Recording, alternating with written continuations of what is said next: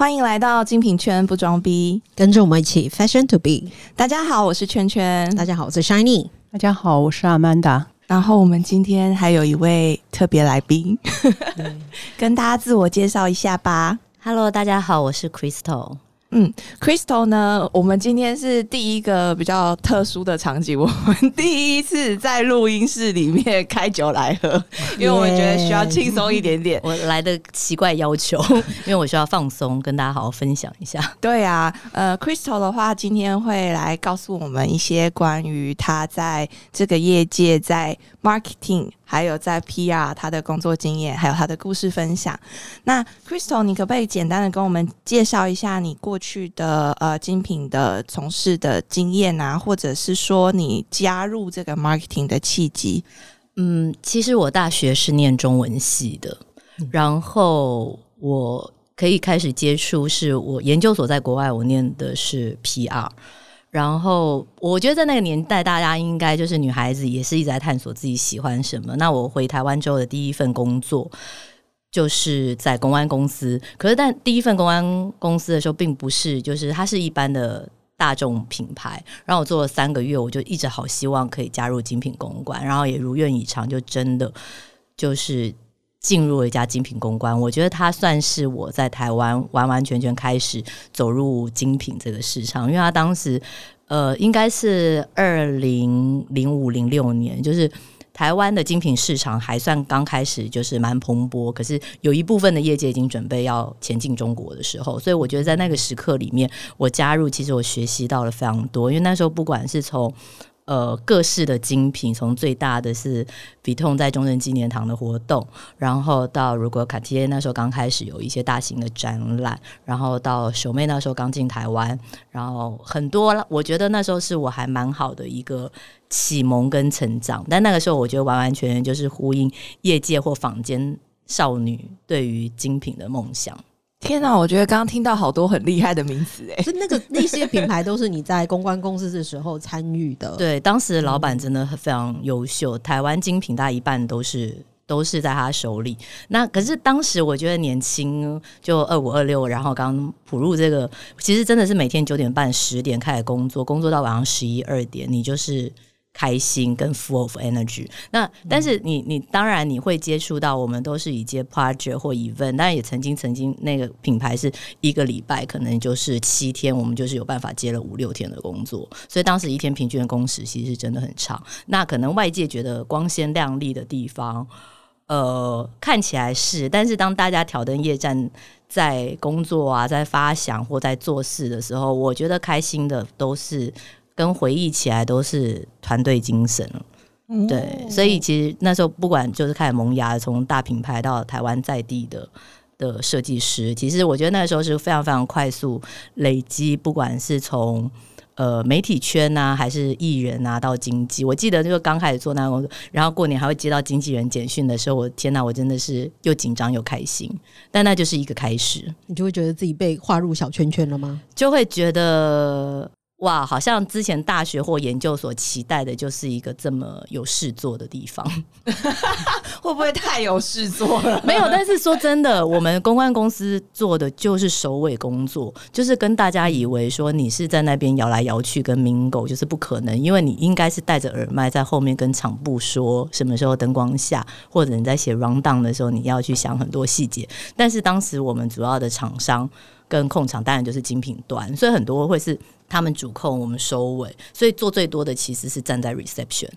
柜台跟点名，所以这个可能也跟外界会想的不大一样。但是当然，你有幸可以去参例的时候，你就会听到很多所谓品牌的。呃，内部，所以你会开始去理解说，当这个品牌的 F N B 或 c a n a p a 跟另外一个品牌，你要如何做区别？但可能你那个厂商，你一个礼拜跟他 briefing 的是接下来两三个月的四五场活动，所以你必须要很确保去协助品牌做出不同的东西，又或者是当他无中生有，在瞬间要跟你说下个东西是什么时候，我觉得那个其实很仰赖的是整个团队的经验，或者是立即跟反应。那你说公关公司内部的女孩会不会很累？会不会吵架？当然也是会。可是我觉得那个时候累积下来的会就是革命情感，因为当时那间公关公司培养出来蛮多人，也现在也在在中国对岸啊，或有一些在品牌，当然也有一些就是就是我觉得有各自不同的发展啦。不过是个很不错，我觉得年轻岁月欢迎加入公安公司。结论就是这个，因为因为太就是真的是辛苦吃力，但不见得讨好。但如果你想要去见世面，你你你当然可以。就是我记得之前还有活动是公安公司老板超厉害，可以找到中田英寿来。哦，所以就是你会真的很有机会去看到。然后当时在这样子的环境里，你就会觉得哎，有一些机会看到什么。但是你其实我们是在很远很远的那一个 reception 柜台的小孩，有人举手了，所以。要进入品牌端工作，你会认为，或者说你会建议说，可以在先在公关公司历练，就是各种不同的活动形式，然后接触不同的挑战跟打怪之后，再进入品牌端，对他自己后后面的发展会比较有胜算吗？我觉得这件事情真的见仁见智，因为我觉得我还蛮幸运的，我是少数在公安公司里面，然后就真的也有遇到贵人，他就直接把我从拉进品牌内当 contractor 开始做起。但是当然也有很多人，因为我觉得人格特质不同，有些人喜欢在单一品牌做单一的事情，但是单一的事情并不单一，但是在精品，你可能每个礼拜你就是运。运作大量的 project，你就算是做一个长约客户，其实你还是一个 outsider。那我一直到了品牌内部，真的才开始发现，但确实是业界很多人，他可能也是从呃攻读开始，然后在品牌内部，然后在不同的品牌中去历练跟学习的。我没有办法保证说在精品。公安公司做的人一定有这个机会，但是我觉得相较于这圈子不大，你如果有这样子的人脉，它确实是一个机会。老师，我有问题，我变老师了，没有不敢，我只是个人的经验。对对对，没有啦，就是因为其实我们就是综合刚刚 Crystal 在所有的谈话当中，我们其实发现就是人脉这件事情，或者是你认识的人这件事情，其实是在你们的工作。的部分，不管是成就，或者是说，呃，实际在运作的时候，是一件很重要的事。那你自己本身在加入公关公司以前，你你是不认识这些人的吧？你是完全不认识哎，所以我我真的真的很感恩啦，因为其实就是从一个完全搞不清状况，但是我觉得我的特质跟。业界对精品的想象很不一样，我觉得我就是个很老实、跟脚踏实地的人了。所以，但我确实进了精品业界，我其实真的，或者是引荐上，我真的很多贵人，也有人去问，因为在业界找工作有一个很重要叫 reference check，我真的是遇过几个媒体啊或厂商，只要有点地位的，就会说，哎，他很好，你不用他，你试试看。就是他们是用放话的方式帮我扶正了我的精品业界的道路，我我我真的是这样觉得啦。嗯，对，所以台湾业界不大，你可能就是走来走去，人家就说：“哎，我听说有个 Crystal，我不晓得是这个 Crystal，但就是因为有很多个啦。那但是我觉得确实是有时候在人跟人之之间，你获得了一些信任跟支持，其实我觉得很珍贵。嗯，因为我会提出这样的问题，是因为呃，我也是当过小女生嘛，所以我也是曾经有过幻想，在进入这个行业之前，想说，哎，我来看看有哪一些行业的工作内容。所以我其实就常常看到 PR 或者是 marketing，它最重要的工作内容是在于，呃，它要有非常好的媒体关系。就是他一定 always 他的那个工作项的确认，他一定要有一个这个，就是你要有很好的媒体关系。可是这件事情，就是可能对于完全还没有进入这行的人，他们就先打了一个问号，或者是他们就先给自己的一个拒绝的门牌，想说啊，他说要有一个很好的媒体关系，那我没有，那我可以怎么办？所以其实也可以透过这个机会让大家知道，说其实呃，这个后面的媒体关系是你的人格特质进入这个行业之后，你可以慢慢培养的。我觉得可以这样说，因为媒体关系其实任何关系听起来就知道，它完完全全就是要长时间的一个累积互信跟发展。那你一开始怎么认识他们？我我觉得精品公安公司对我来讲是一个很好的契机了。那这。进来之后，我觉得人跟人之间的的默契啊，互相配合。因为如果回头还是可以跟大家分享一下公安公司他们可能做的事情比较多的，像是珠宝干搬运工，因 为因为比方说有一些大的珠宝品牌，可是他要借。但是他们内务有很多事情，他可能要面对百货媒体，他可能要写新闻资料，他可能要整理国外来的资料，他可能要应对各个不同部门的要求，甚至 marketing 有时候也会要兼办年终活动，就是 就是各式的，因为你很熟悉活动嘛，但不不见得是每个品牌都这样，所以他们还有时候大一点的公司可以外包一些比较呃。媒体监测啊，媒体借拍的给公关公司，所以我当时真的小小年纪，就是不懂状况的时候，就会想说啊，然后就每天扛个几百万，但打扮的很低调，旁边配一个保全，我们就是出去借拍。但是那个时候，媒体到摄影大哥到，就是大家都是有个很合作默契，所以反而在拍照的过程中，你是可以跟媒体很近距离的互相体谅他们的工作内容，而且那个是蛮长时间的陪伴。然后还有那个时候会开始进入三金。当时的金曲金马，而且当时事态很好的时候，还有还有亚太影展，那时候我就看到周迅啊，看到曾志伟啊，看到郭富城。我跟你讲，真的人小志气高，那个能量就是巨星场。就是那个时候，我觉得是当时在在那个年纪，你就会觉得哇，超棒的！你可以在后台看到那一些，但是但我们还是必须要秉持的专业，你就是去服务人家佩戴珠宝，然后不多说话，然后确保你的珠宝安全。对，假装自己看过很多明星这样。对，然后还有认识很多保全，因为甚至有保全看着我。我跟你讲，真的不是盖的，我真的也曾经到保全，因为业界最有名的就是宝哥的集团。有一次，我就说：“宝哥，完蛋了，我没有带我我没有证件，我来不及换了。”他就说：“你要什么证件？跟我走。”当场拜托我的公安公司，你就会觉得说：“我的妈，我何德何能？宝哥在为我引路，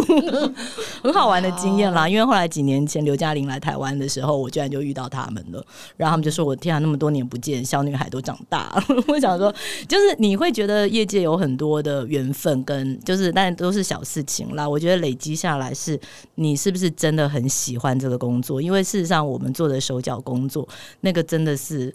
就是你你会遇到是还是会遇到挫折的啦。因为我透过这节目，我不是想要只告诉大家说这个很分析啊，看到艺人，那事实上你在跟每个人沟通啊，或者是当你的朋友在在跑趴或者是在买精品的时候，你可能是会看电影看到一半，接到媒体的电话，你就说好，我家里。电影院离我家很近，我现在立刻回去。我是有过把我妈妈丢在电影院，然后我就手刀回去。而且我当时看电影的那个电影也是为了卡地亚里面的一个鸽子传，我才去看了《色戒》。所以你就是，其实我觉得当时是真的曾经付出一些什么，然后累积自己进入到那个业界的。哇！所以他不是大家，就我觉得是很棒的经历啦。现在回头，我觉得这节目就是好让我在 review 我的我的我的职场生涯。但我觉得其实中间你的人生跑马灯了吗？对，你们协助我，你们是站在旁边的小天使。然后我觉得其实就还蛮好玩的啦。但是其实中间是还蛮蛮蛮累的。那你可以跟我们简单的分享一下，就是你刚刚说的这么多的故事当中啊，你基本上你的每一天大概都是在。做一些什么，就是很简单。你一天的工作行程大概是什么样？还是他是没有一个固定，或者是他是没有一个？对，其实我第一次看到你这个问题的时候，我就跟 Shiny 说，我就每天就在发懒，跟劝诫自己要勤劳，中间一直挣扎跟奋斗，就是一直在勉励自己 工作。对对对，怎么说？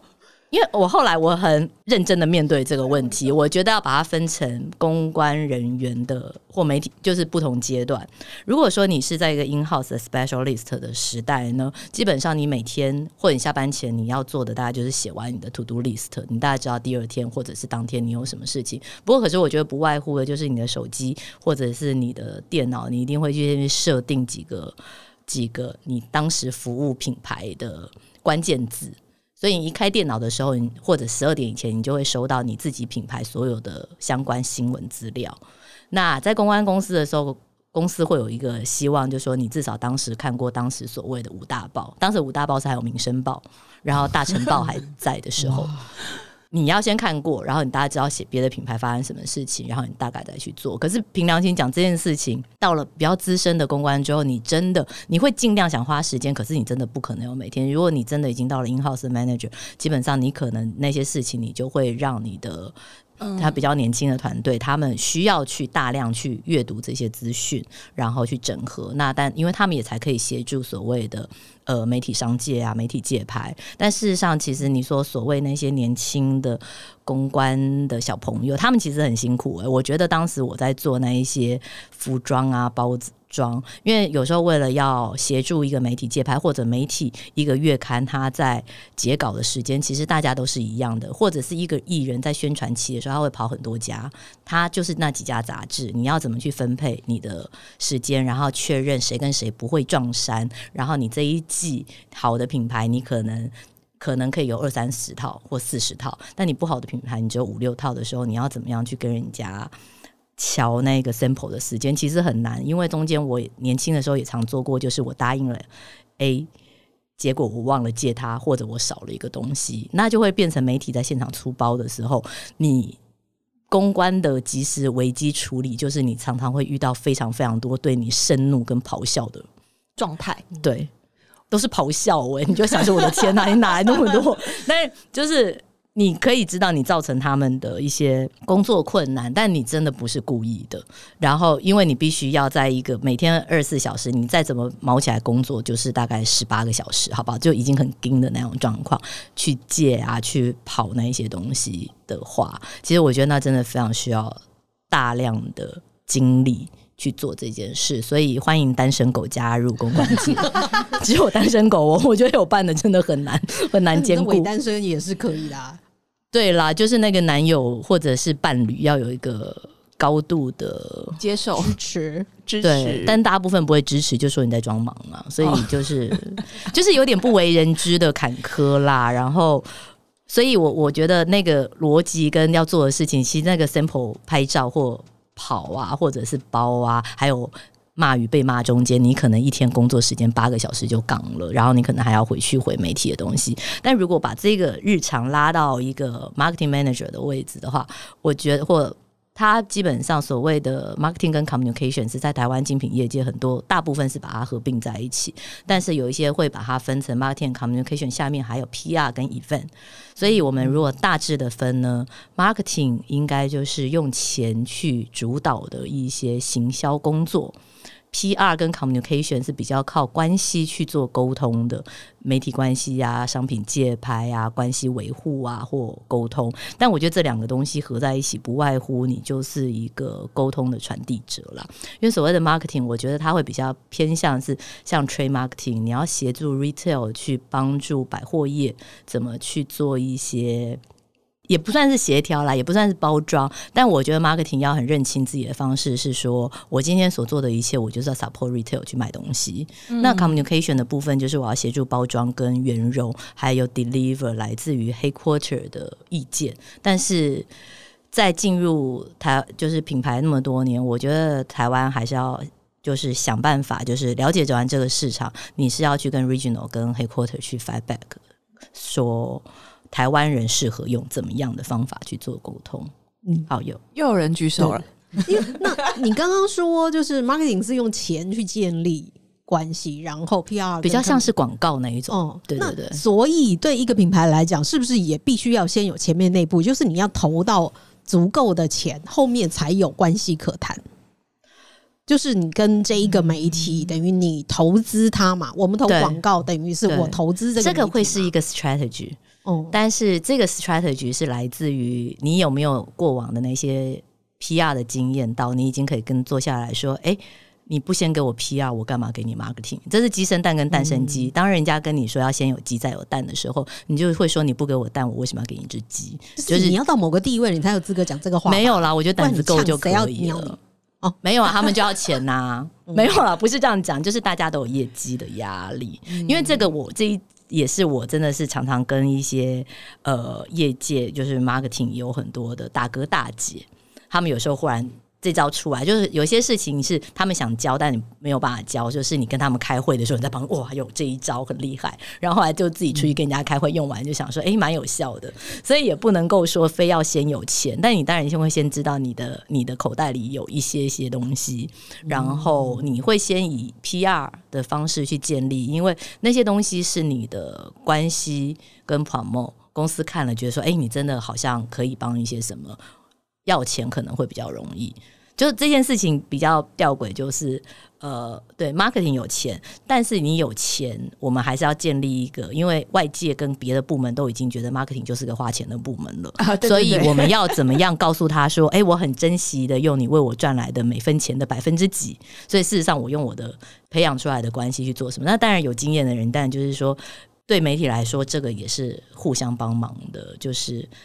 我让他有好的拍摄环境，然后他平常在 PR 会有一些 support，所以我觉得其实这两个是比较不分开的啦。嗯，也就是他现在就全部把它绑在一起的原因。对对对，所以大部分都比较是 marketing 跟 communication，然后比较有制度的，可能 communication 下面会再分 PR and event 去做一些。那所谓的 PR 在台湾大部分是指媒体关系。那其实你刚刚也有提到，就是你在这个过程当中，你说哎，欢迎单单身狗加入，然后就不不不是歧视我，我就因此单身了很多很多很多年。然后以及你曾经就是因为接到一通电话，把妈妈丢在电影院，所以其实我觉得在这个工作的过程当中，就是在被骂与不骂之间，就是你需要很全神贯注跟很精细。跟去很慎重的去走你的每一步，所以你觉得除了这个之外，在做这份工作，它有需要哪些人格特质是可以让你可以就是走得更顺，或者是说在被骂与不骂之间可以比较少被骂？我觉得你说每一步都走得很谨慎，没有诶，我们也就是就是低着头就是硬闯，就是你你真的也只是很开心或珍惜有那些机会，然后我觉得高一 Q 很重要。然后，为什么你？对啊，我倒吸一口气，因为我也常太常看到这个位置人在那边大吼大叫了。没有，那是在办公室。是用在哪里？我们的 EQ 是我们拿起电话的时候说：“喂，你好，这里是某某某，请问有什么事？”就是我们的咆哮，就是记者或媒体臭干屌之后，你还是可以这样对待他。呃，因为有时候当对方情绪比我们高涨的时候，你还是必须要帮助用理智把它换回。但当然不见得，所谓的高 EQ 还有在各部门中间，就是但是你中间你的进对取舍，不是说你的高 EQ 就是只能让或只能退，但是你我们必须承认，我们必须消化嘛，因为我们还是还是人，我们就会会去冷静的想一想你要的立场跟我要的立场，因为有时候我们 deliver 来自于的是不同方面的，比方说 VM 有 VM 的角度，PR 有 PR 的角度。然后 retail 也有一些 retail 的角度，所以你要怎么样在这个取舍中间，让团队的事情是可以进行的？我觉得你真的自己要去 digest 一下大家的情绪。然后，当你还是一个，就不管你是什么职位啦，你上面就是还是有老板，然后老板当然是说二话不说可以咆哮你的人呐。那你可以咆哮。呃，别的部门的老板嘛，因为 Amanda 是不是曾经被 marketing 的 manager 直接拍桌走人？会，但是那个拍桌走人就已经就是到彼此在沟通进展的第一阶段。所以我会视为是一个好的开始，因为因为当时我我我当然我之前没有跟 Amanda 共事过，可是我相信在各个不同的一定会有想说，因为有一些可能会是负责让下面的去传话，或者是叫下面的讲完，然后上面的就会在那里拍桌子说他有胆过来跟我讲，这件事情就会变成不同的处理方式。但因为我觉得大家如果都有一些经验的时候，你还是要坐下来说我为什么要这样做，或者是在听。好了，但是在这个业界或者在工作或出社会，有时候大声的真的可能会比较赢，所以这时候你只能用 EQ 去克服这件事。那你回去的时候，你会不气或不累吗？不可能啊！所以我还是觉得说有一些 EQ 啊，还有你真的一定要非常非常的正面思考。那你有在这个过程当中被骂到哭过吗？或者是说有啊？嗯。会被骂到，就是然后数年之后啊，就是会有经纪人或者是媒体就说啊，他好好笑，那年年纪小，骂一骂，然后他就哭了，然后我就傻眼。对，所以，可是我我我觉得就是呃，一定会啦，因为大家都是有情绪，但有梦想，然后想要坚持。可是你会不会被骂到哭？哭完要不要处理事情？还是要啊？但是还是哭完就关机也会，因为我是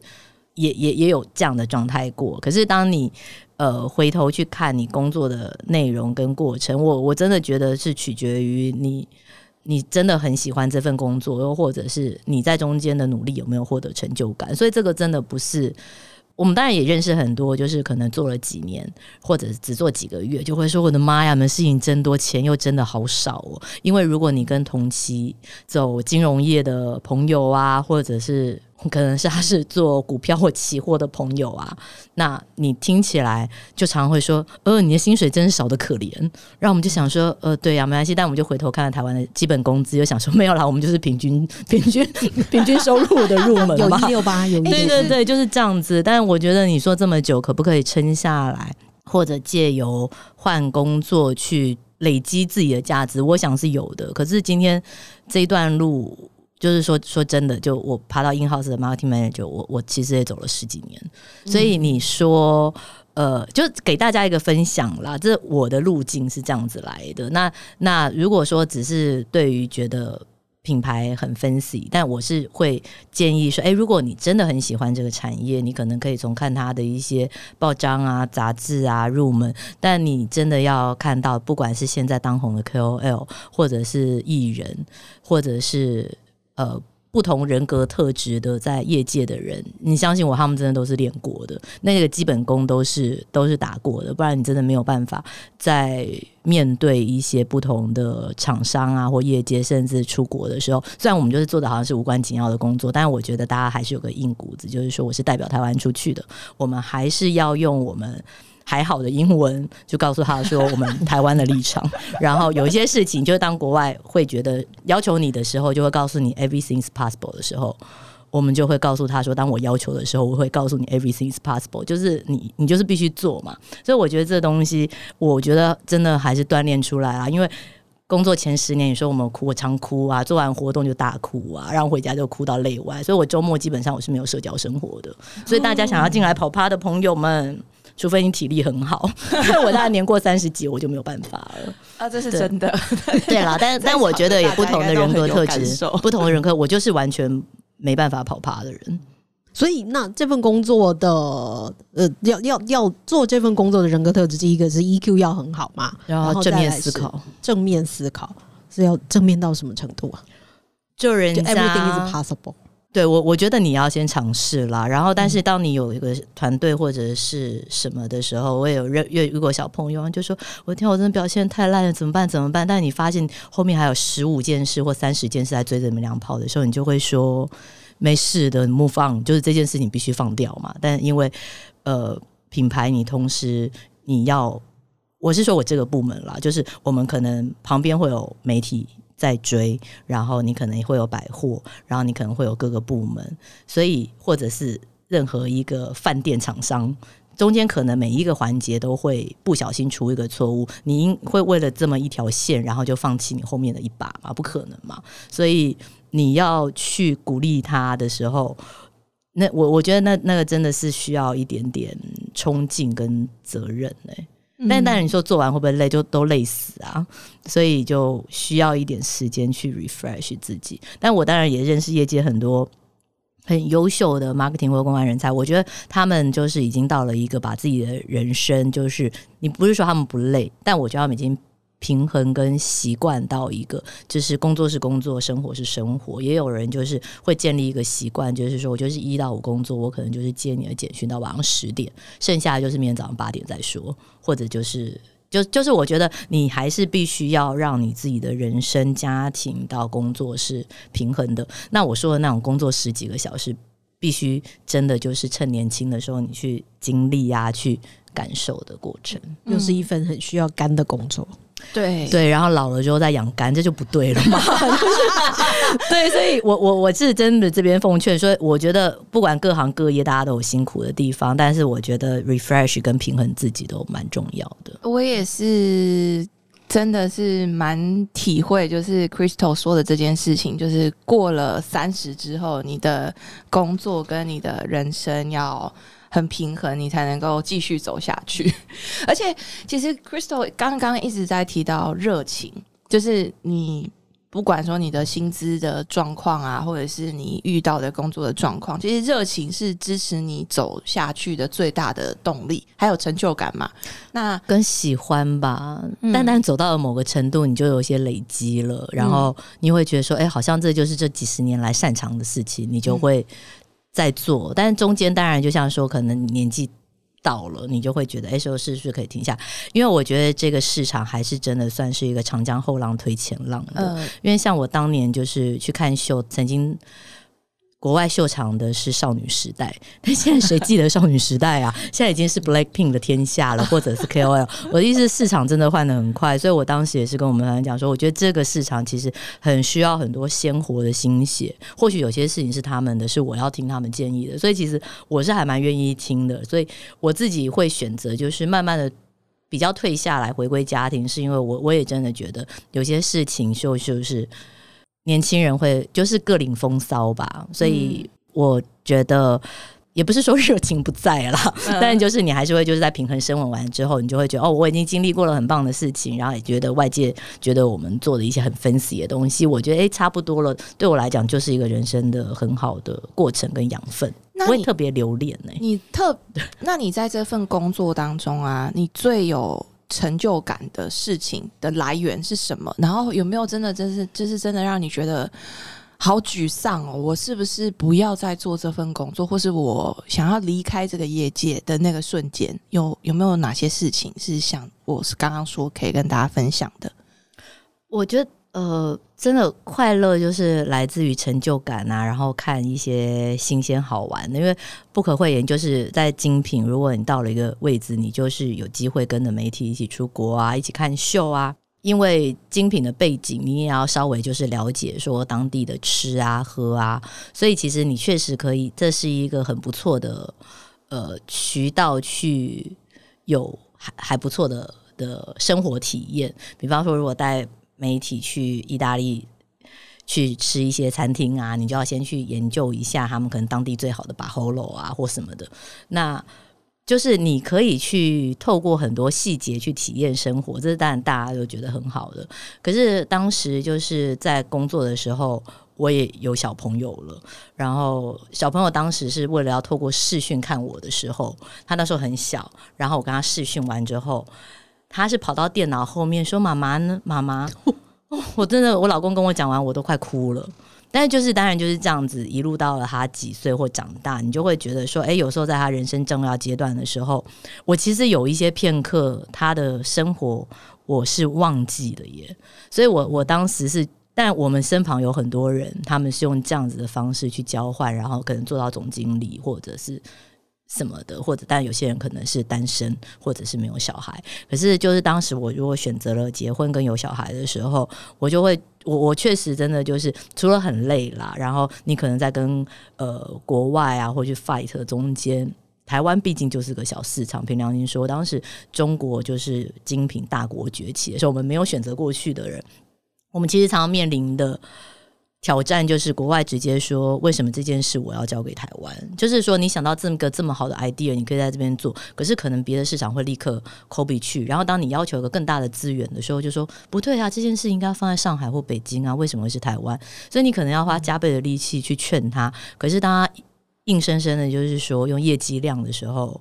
你你就没有办法，所以你就会比较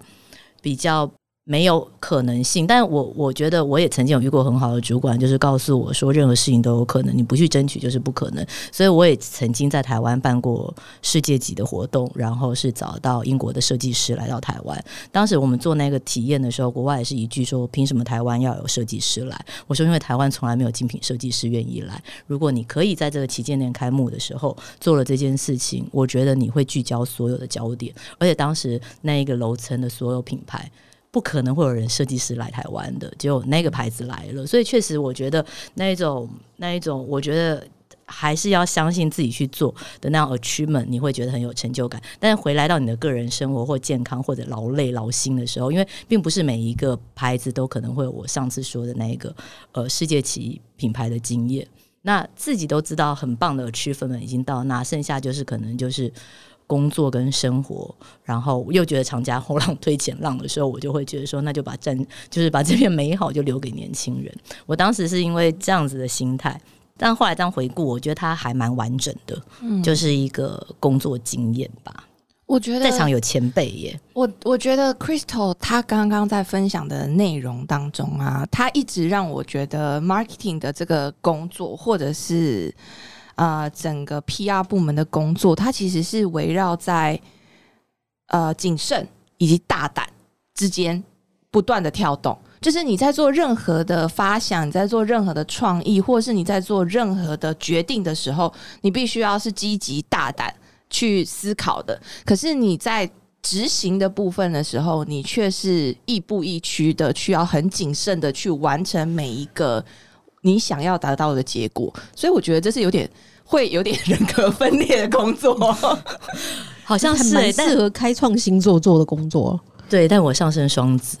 我很分裂。可是我觉得是真的，因为确实，你有时候你要为一个市场做个活动，你要邀请什么艺人，外国人不懂，就只说为什么是他，为什么是他，然后我就想说，你到底真的知道他是谁吗？所以。然后又或者是当人家觉得这个人不可能的时候，为什么我坚持要去做这件事？其实我觉得中间确实是有很多冲突，但我觉得这也是很多前辈教我的，因为我觉得他们就是在这一场，就是看起来就是精品，就是不管就是在台湾的 GDP 啊或什么，都是一个很小的，但是我觉得在这个环节其实是好玩的，所以真的要选你喜欢做的事情去做，因为这个东西你回头看看，其实好像真的没什么大不了的，但其实你在中间，你光人跟沟通。人跟事沟通、跟处理、跟善后这件事情，就会，我觉得就日后就是就会想说，哇，我当年怎么这么多力气呀？那你其实做了这么多精品活动啊，你有没有觉得，就是以母你现在这样子总结下来，你觉得台湾的消费者？最吃哪一些就是精品的行销或者精品的活动，去让后面可以产生很好的结果？因为 Amanda 很想要知道。我觉得他经验丰富哎，我觉得他纵观一定会知道，就是就是要让客人很有参与感啊。好啦，简洁跟平民化的讲法，就有吃有拿。你就是要让他吃的开心，然后又可以做一些，不是因为。大家都会想要体验什么叫精品，你就是要五感嘛，你一定要让他眼睛看到、耳朵听到、嘴巴吃到、跟手里要拿到啊，不然他走进你的店里，他为什么会觉得说我跟我在我家就好了？而且台湾的精品消费市场其实非常非常，我觉得我说客人非常成熟，他们可能也游遍世界各地，你为什么要让他做一件？哎，我干嘛花时间来你这间店呢？所以，当我们要怎么想让他去？可是，我觉得这这真的现在太多品牌都玩的太厉害了。今天你可能要帮他帮他狗画一张肖像画，或者是你要让他觉得说：“我天啊，你为我想，而且我就是真的拿到一些什么。”但你中间又要加入一些你品牌的精神，比方说你品牌是来自于英国啊，它来自英国，你就。不会给他一个披萨吗？或者意大利面？对，就是你要让他觉得说，哦，你这个牌子真的有呃体现出你的特色，然后让他觉得身临其境吧。我觉得就是身临其境很重要，所以或者就是投其所好吧。我觉得这件事当然是看个人不同啦。有些客人喜欢看明星，我们就是要邀明星当一日店长啊。但有些客人就是喜欢有吃有喝又有拿。对，所以就是他来吃了什么，然后他真的喜欢，自己当明星，从善如流，那个我们就要派一个专属摄影师给他。那如果就想要有吃有喝，他吃了好吃的东西，我们就要立刻叫饭店的餐饮再打包一份给他。他喜欢那个花，我们就要送给他。就是，但是当然还是会看啦，就是有时候我们会把持一下，然后店上同事通常也很有经验。他们有，如果我们有事先做好充分的沟通，因为他们有时候为了客人的角度，就什么都要一直拿。可是我可能里面我就是已经不够了，我就会说：“那你拿那一个，再拿一百万回来。”他就说：“OK，那就算了。”事实上，那个 ROI 是我们自己乱讲的啦。可能事实上，因为我的餐饮已经不够了，或者是什么。但是当然，如果说可以协助的话。呃，我个人经验是这样子啦，反正就投其所好，因为客人好像很难有标准答案，他们常常会 surprise 我们。嗯，那你那你们就是在做这个，呃你应该你一直提到餐饮啊，我想要反映一下，就是我们最常就是问到就是因为我爱吃了。不是我们我们常得到的回馈，就是比如说办完一场 event，然后大家最爱做的调查就是今天的餐点好吃吗？然后客人也会很现场的跟我们反映说：“哎、还好啊那个东西真的超难吃的，你要不要自己吃吃看？还是你要不要跟我坐下来一起吃？”我都想说：“哎呀，没关系。”我想说晚上里面一定会剩很多，就如果当天的餐点很难吃，其实我觉得最好笑的是我们在卖场，我们可以直接看到客人的反应。餐点好吃的话，客人就会追加；但是如果不好吃的话，你就会发现，哎、你怎么送出去六份啊？哎、啊，怎么都没动啊？然后呢，就继续看看看看看看别的东西，然后这些东西等客人走之后又收进去，然后晚上就会剩一堆，然后。那个 marketing 的的的公关公司的人都会帮我们打包好一份一份一份，说那个同事们辛苦喽，这些可以带回去吃哦。然后我们心里想说，客人都不吃，我们要吃那些干嘛？那就是很浪费，就会变成是最后都会可能进到垃圾桶。对，但我们因为我们今天在场也是有位特别嘉宾，他现在坐在旁边。我们这位同学呢，他曾经做过一件我觉得非常好的事情，就是我们以前也发生过这样的情形。然后呢，这位同学呢，他都会把这些食物，然后送给就是在台台北车站的游民。去跟他们做分享，就是因为这些人他们有时候可能没有贵东西吃，金公司办个活动，剩到多到可以送游民的。那就代表那个餐点有多难吃。不瞒你说，山妮，我们活动我们有做过这样子，但是我们当时专门给游民吗？也是送台北车站，嗯，对，但我还蛮感谢我当时那个那个 team partner 给我这个建议，然后我们就特别就是找了我们自己精品用的司机，就说就是拜托你，因为那一天真的是我们是订给员工同事吃的便当，真的还剩三四十盒，那是午餐吃的，事实上有鱼有肉的。然后我我觉得这个真的是一个很好的方法，因为我们在。精品就真的必须说，我们就要对客人好，也要对员工好，又或者我们自己本身就是员工，我们确实在花钱上面，或者是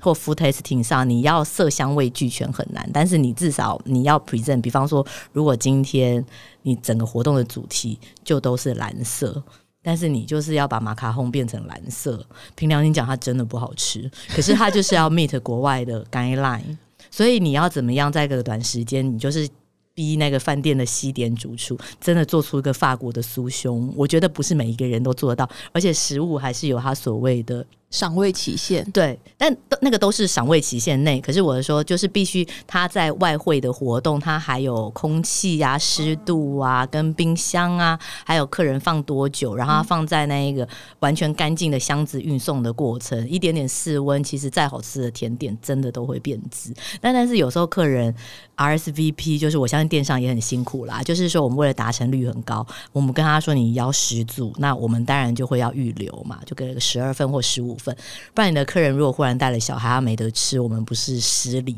所以我们通常会多点。但是如果真的他真的变不好吃，真的就会全剩。所以我后来也是从那个就是年轻朋友就发现，其实真的，而且送到台北车站，其实游民是真心感谢，我就真的觉得在精品的环境，我们还是可以做一些有益社会大众的事，我觉得很好。对啊，所以我也是从这件事情上面，我就觉得，哎、我们因为其实我曾经有就是遇过一个老板跟我分享说，他说啊，你们这些精品都很做作啦。讲什么环保？你们最不环保啦！每次都出了这么多东西啊，那些东西后来卖不掉，都跑去哪里了嘞？然后还说什么什么不要再给我纸袋了，我家里的纸袋已经堆积成山了。可是，在整个精品的服务或者是整个细致度上面，你不管是视觉，就像我们讲的嘛，视觉上面的输出，或者是你在服务的每一个精致的环节，是造就了我们整个。精品的产业，可是现在我们不断的在提倡环保啊，在提倡人道啊，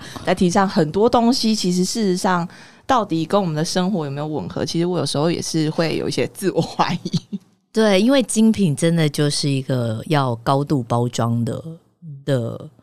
的是的业界吧，但是我必须说，我觉得大家已经越来越在朝这个方向努力了。因为小到其实真的像媒体，就算现场活动，他们为了写稿，他们还是喜欢有新闻稿。可是要 folder 的时候，他们一定会说啊，这个你们留着，我们真的很多，我们不要浪费。事实上，这样子的比例是高的，所以我觉得就是小到我们台湾的记者也有在做，然后其实到大的时候，品牌我们基本上现在新闻已经没有新闻稿了，所以更不会有 folder 加。但当然就是那种就是三节呀，有。有时候该送礼的还是会，但我们就是尽量的努力用再生材质，就是必须还是说这个这个行业是做包装啊，但是我觉得在一些细节上是还是有蛮多人在努力做一些小调整跟改变。那我你刚刚有提到说像新闻稿嘛？那因为你现在在做就是 in house 的 marketing manager。我其实有一点、有点好奇的地方，是我其实有时候读到我们自家的新闻稿的时候，我都想说，哎，怎么，比如说。最近才刚走秀嘛，很多秀已经都开始陆陆续续在走或者走完了。然后我想说，哎，怎么 A 媒体写出来的东西跟 B 媒体怎么好像有那么一咪咪的差异性，或者是 A、B、C 媒体怎么写的东西比公司给我们的教育资讯还要完整呢？就是我有时候常常都会想说，那他们这些的就是资料来源是怎么来的，或者是？怎么样去有这些东西的产出？哦，因为其实，在看秀完的第一时间，我们稍微解释我曾经经历过品牌的后后台的状况。呃，基本上在看秀前呢，marketing 跟 merchant 都会先去走一 round 跟 work through 去看一下跟听一下。就比方说，当天的中午的秀，早上可能八九点，设计部的人就会很快速的跟你讲一圈。然后，所以这边的东西就会变成说，你同时会有呃写 training 的人写的资料，然后 merchant 听到的资料跟 marketing 听到的资料，就是基本上他讲我们写，然后可能各个部门会提供不同的档案，然后秀开始的时候，我们才会收到完整的新闻稿。但那基本上就是已经是呃 PR 部门。就是总公司产出来的，可是 PR 部门可能事先已经也会操作一些其他或者像是呃外电的深入采访报道，他有可能是直接是对 designer 的，或者是。去，所以我觉得应该是说细节的不同，可是大方向其实到秀后的几个月，它会慢慢趋于一致了。因为当时你一个 message 去出去 deliver 的时候，你给不同的人，可能就会有不同的产出，或者有不同来不及的产出去做跟整合协调。但等到商品真的上市的时候，就真的有赖于各个市场的部门整合，因为我们当然也很常常会拿到一些 merchant 有的资料，说哎我都不知道，然后他就说哎你的 turn 跟我们不一样，所以又变成说我们会先去内部跟 merchant 去确认一下。那新闻稿寄出，我也会希望都寄给电商，因为我希望 retail 的跟客人介绍的语言尽量跟媒体报道吻合是一致的。那当然不能说。哪个部门会忽然全错或全对？可是我觉得这中间真的很有赖于沟通。但那沟通但是从总公司到 region 到地方，但这个中间就是其实，在台湾的分公司，我觉得有时候还是要主动一点去做这件事。我自己分享一下，就是我在店铺会遇到关于 marketing 部分的一些经验。就是其实我觉得像 Crystal 或者是一些比较大的品牌，我觉得真的很棒的是，他们会每一周，或是甚至于会有一个群组，去很明显的告诉你说，我们现在做了哪些露出。因为我老实说，虽然我跟 Crystal 碰过短短的大概一个月，或是甚至于很很短的时间有接触，但是在 Crystal 之前，其实很多的露出我们是没有办法当下知道的。然后变成是客人来店上就说：“哎，我们看你们那个什么杂志。”那个杂志什么的，那件衣服在哪里？我会满头问号，还还还进去那个电脑，我印象太深刻，我还说您稍等一下，然后进去电脑，赶快先打 marketing 关键字，然后先打露出两个字，然后先找说到底在哪里，想说。他到底在讲哪一件洋装，或是他到底在讲哪一件外套？可是随着时代的演进，或者是随着我们的使用工具越来越多，我觉得这个都是有助于去帮助我们当下去了解客人到底在说什么。对，然后甚至于我也遇过一个情形，就是说，哎，因为那个蔡依林背的包包拿来我看看，我想说。哎，不好意思，蔡依林背过我们家品牌十个包，你是要看哪一个包包？对，所以就是我觉得这也是一些很多很好玩、很有趣的地方。哦，那那个我觉得其实真的还是要因为只要如果被总经理骂过说你们在那瞎搞胡搞乱搞什么，我们电商都不知道的时候，你就会衍生说哦，对，我们会同步。所以其实我觉得那个真的是经验累积了。那你们之前有没有遇过？就是你刚刚有提到说，哎、其实大家对于 marketing 的印象就是一个花钱的部门，那你有被其他部门为难过吗？就是很长啊，就会被羞辱为什么啊，不先讲正面的，就是如何合作啊？就是好吧，就是一定会有啦。但我觉得，因为就是真的每个人不同的人格特质，其实到后来到大家都了解的时候，其实我我觉得我没有被遇到太多为难呢、对，嗯就就我觉得我是真的很正面，你都不觉得那是为难就对了。对啊，还好哎、因为如果他骂我就骂回去，然后讲完之后就没事了，这骂完就骂回去，这个叫正面 就啊。很正面。但是 EQ 啦，对，但是但是没有在工作上还是要学到，就是说你不能只挨打。那那个 Shiny，你曾经有没有对于 marketing 部门，就是在你们商品部的部分有哪些期待？期待啊！嗯，我或者是你觉得哇，他们到底在搞什么鬼？没，我我觉得不是一直以来都不是说用期待来以以商品部的立场啊，跟 marketing 中间，我们都会觉得说。这个部门似乎是一个外包的公司一样，你们都在做自己的事。比方说，从你们要 push 哪一样主要的商品，跟我们买货的方向常常都会完全不一样，或者是说，哎、你们什么时候要办活动，跟我们上货的时间可能又不一样。所以一直以来都会觉得说，marketing 一直在走自己的路，一直是一个外包的公司，然后在 promote 他自己的名声一样这样子，而不是在为这家公司做事。这样，好犀利的指控，Crystal 有什么想要辩白？不会不会，因为这件事情啊，我觉得其实确实确确实在很多品牌都会这样的发生，但是这样子的问题，其实有时候必须说，它那个整个根源就是来自于 headquarter，他们有没有真的有一个有力的主导？所以事实上，在我前任工作的时候，我我们基本上我们在做年度计划的。Plan 里面啊，我还是会有一个去询问商品部的，就是说我们的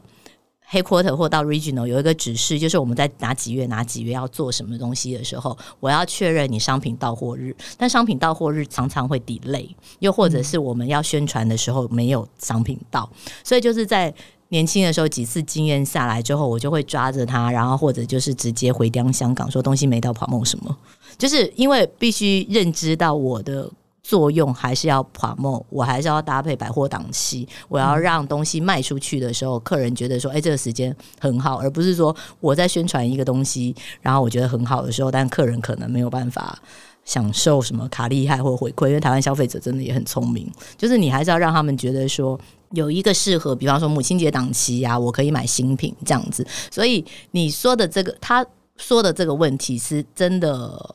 很常发生。然后，但是在我们合作期间的时候，我们就是只能让他在 local 的时候尽量避免不要发生。所以每次吵到最后，我就说，我觉得我已经是个很好的 marketing 了，你不要再啰嗦。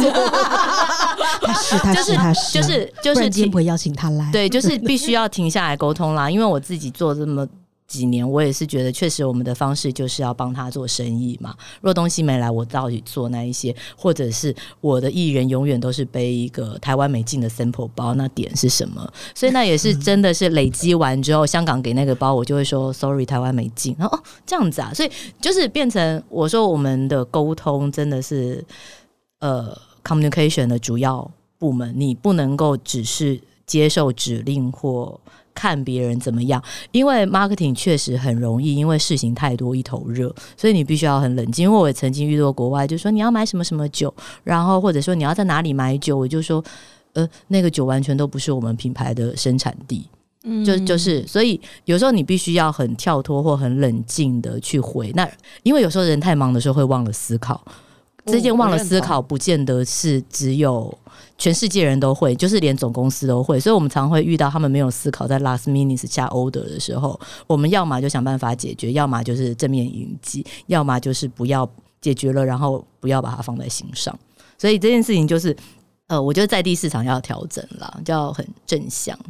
嗯，好的。因为我知道大家觉得我们的节目非常的精彩，你们还想要再继续听下去，所以呢，欢迎大家要抖内我们香油钱，这样我们才有办法请到更多业界的大神来分享他的宝贵经验，帮大家解惑。那我们先感谢 Crystal 来跟我们分享他关于在精品行销的相关经验。那期待下一集哦，下一集还有，大家不要离开哦。如果有任何问题的话，欢迎大家透过 IG 账号底线 Fashion to be 底线私讯留言给我们，这样我们就有机会把你想要知道的事录制成节目说给你听。